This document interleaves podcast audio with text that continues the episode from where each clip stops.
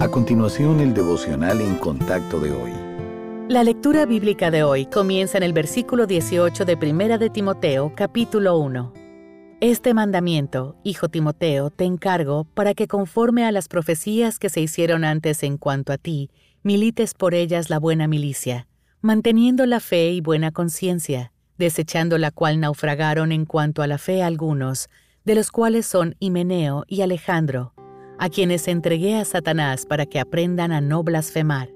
Dios nos dio el regalo de la conciencia para que ella actúe como brújula moral, pero si la ignoramos, podemos naufragar. Al escribir a Timoteo, Pablo le encargó al joven que guardara las verdades de la fe y una buena conciencia. Ignorar cualquiera de ambos consejos podría haber puesto a Timoteo en peligro. La conciencia es un monitor interno que juzga nuestras acciones como correctas o incorrectas, pero ella está alterada y necesita ser redimida.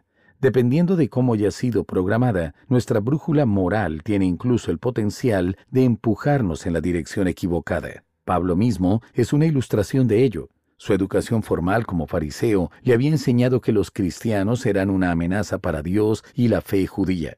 Su conciencia había sido programada para pensar que el matarlos sería un servicio al Señor. Por eso persiguió ferozmente a los creyentes sin una pizca de sentimiento de culpa. Solo después de que Cristo se encontrara con él en el camino de Damasco, su sentido interno del bien y del mal fue transformado, y el rumbo de su vida cambió. Necesitamos que las verdades de la fe moldeen nuestra conciencia para poder confiar en que ella nos guíe en la dirección correcta. Tome un momento para preguntarle al Señor si hay algo que está nublando sus señales internas y confíe en su promesa de enderezar su camino.